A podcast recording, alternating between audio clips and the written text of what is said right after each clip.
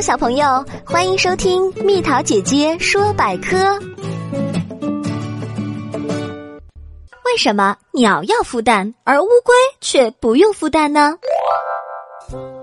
在很多动物纪录片中，我们常常能看到这样的场景：青鸟趴在窝里孵蛋，并且喂养刚出生的雏鸟，直到它能独立活动。而乌龟则是把蛋产在水边的泥地里，用泥土把它埋起来。一段时间后，小乌龟自己会啄破壳爬出来，开始自己的生活。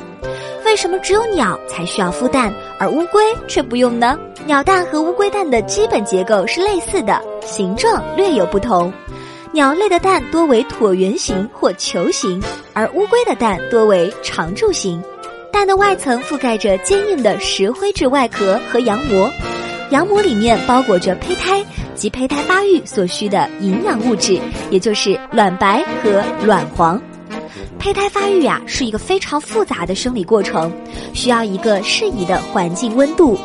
鸟类大家都知道是恒温动物，可以通过新陈代谢产生热量。繁殖期的鸟会在腹部形成一块裸露的孵卵斑。青鸟就是通过孵卵斑将热量传递给蛋，使其温度保持在适当的范围。